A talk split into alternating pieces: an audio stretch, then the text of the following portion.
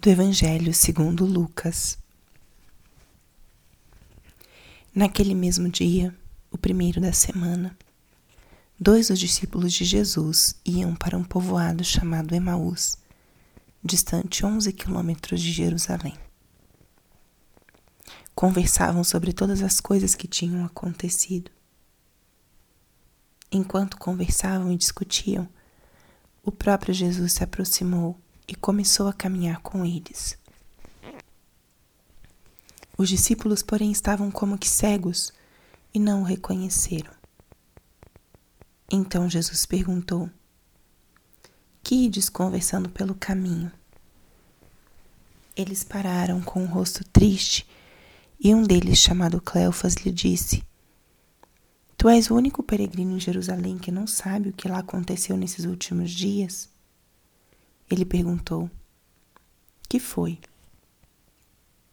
Os discípulos responderam: O que aconteceu com Jesus, o Nazareno, que foi um profeta poderoso em obras e palavras diante de Deus e diante de todo o povo. Nossos sumos sacerdotes e nossos chefes o entregaram para ser condenado à morte e o crucificaram. Nós esperávamos que ele fosse libertar Israel mas apesar de tudo isso, já faz três dias que todas essas coisas aconteceram. É verdade que algumas mulheres do nosso grupo nos deram um susto. Elas foram de madrugada ao túmulo e não encontraram o corpo dele. Enquanto voltaram, diziam que tinham visto anjos e que estes afirmaram que Jesus está vivo. Alguns dos nossos foram ao túmulo e encontraram as coisas como as mulheres tinham dito. A ele, porém, ninguém ouviu. Então Jesus lhes disse: Como sois sem inteligência e lentos para crer em tudo o que os profetas falaram? Será que o Cristo não devia sofrer tudo isso para entrar em sua glória? E começando por Moisés e passando pelos profetas, explicava aos discípulos todas as passagens da Escritura que falavam a respeito dele. Quando chegaram perto do povoado para onde iam, Jesus fez de conta que ia mais adiante.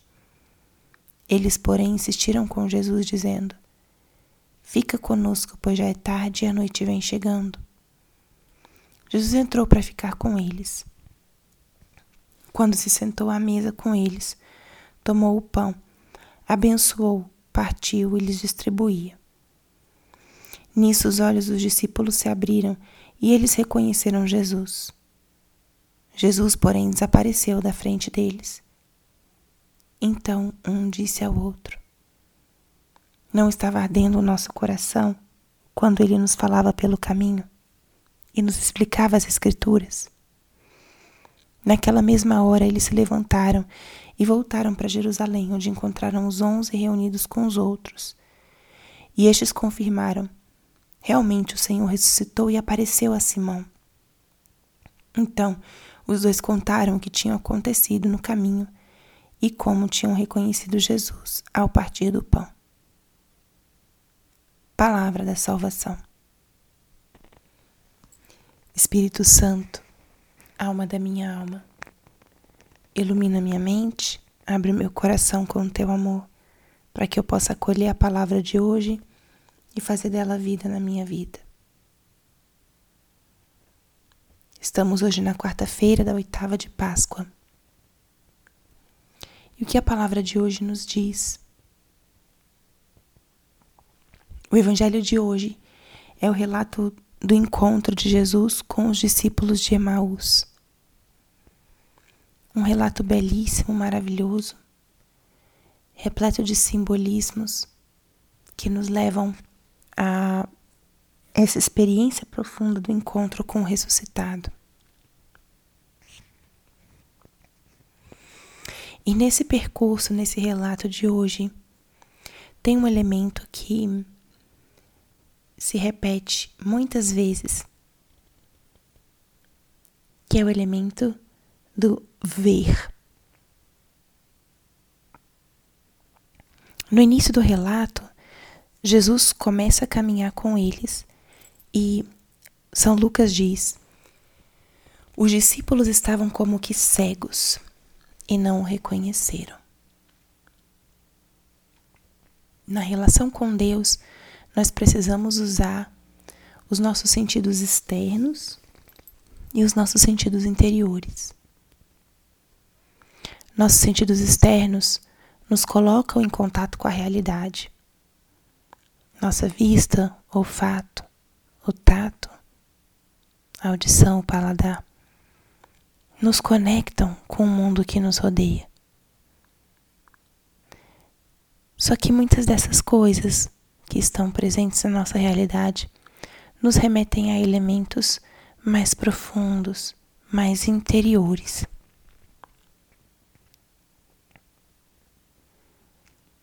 Estes homens estavam como que cegos. Não reconheceram Jesus usando os seus sentidos externos.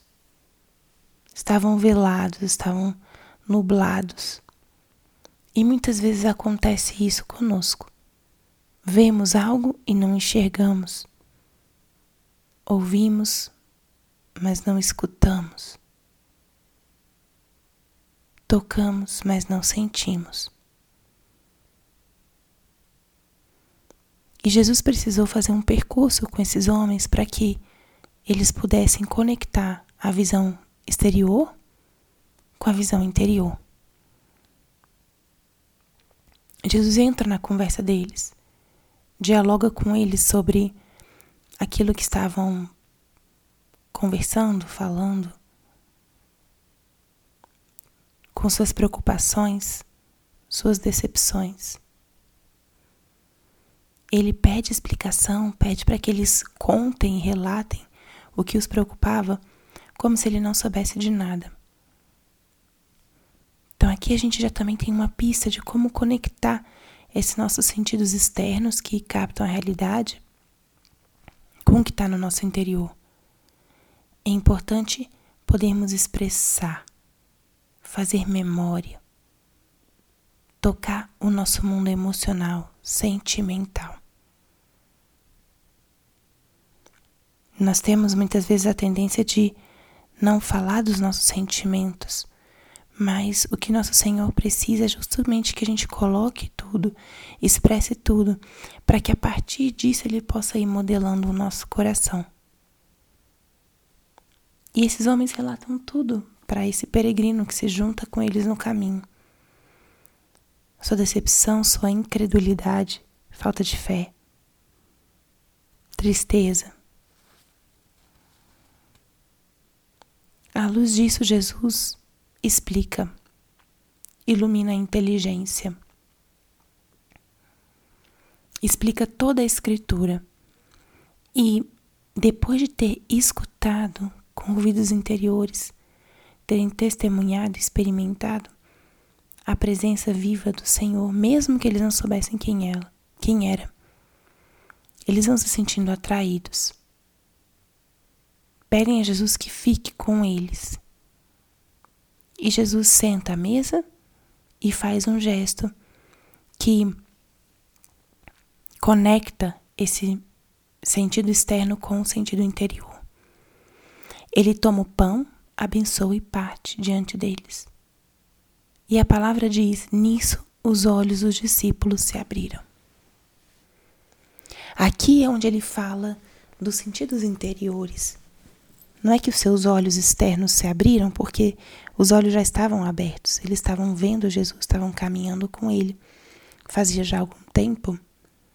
Mas nesse momento acontece essa conexão entre os sentidos externos, o que eles viam, com aquilo que eles puderam perceber. Eles viram que era Jesus. O tempo, a escritura, a explicação, tudo isso foi iluminando, tirando barreiras, para poder chegar até esse momento, onde os olhos se abrem, não os olhos externos, mas os olhos do nosso coração, os olhos do coração daqueles dois homens. No momento em que se conecta tudo, eles retornam a Jerusalém. Aquela tristeza, aquela decepção já não existia. voltam para Jerusalém. E esse elemento também é importante. A decepção, a tristeza foram afastando esses dois discípulos da comunidade cristã, da comunidade dos apóstolos, dos seguidores de Jesus. No momento que eles reencontram com Cristo, eles voltam correndo para o seio da comunidade. Voltam para partilhar essa alegria. E isso também vai mostrando como a nossa vida, ela não é uma vida, nossa vida de fé, né? Não é uma vida para ser vivida sozinhos, isoladamente. Somos chamados a partilhar com outros a nossa fé. Partilhar com outros a nossa escolha de seguir a Cristo.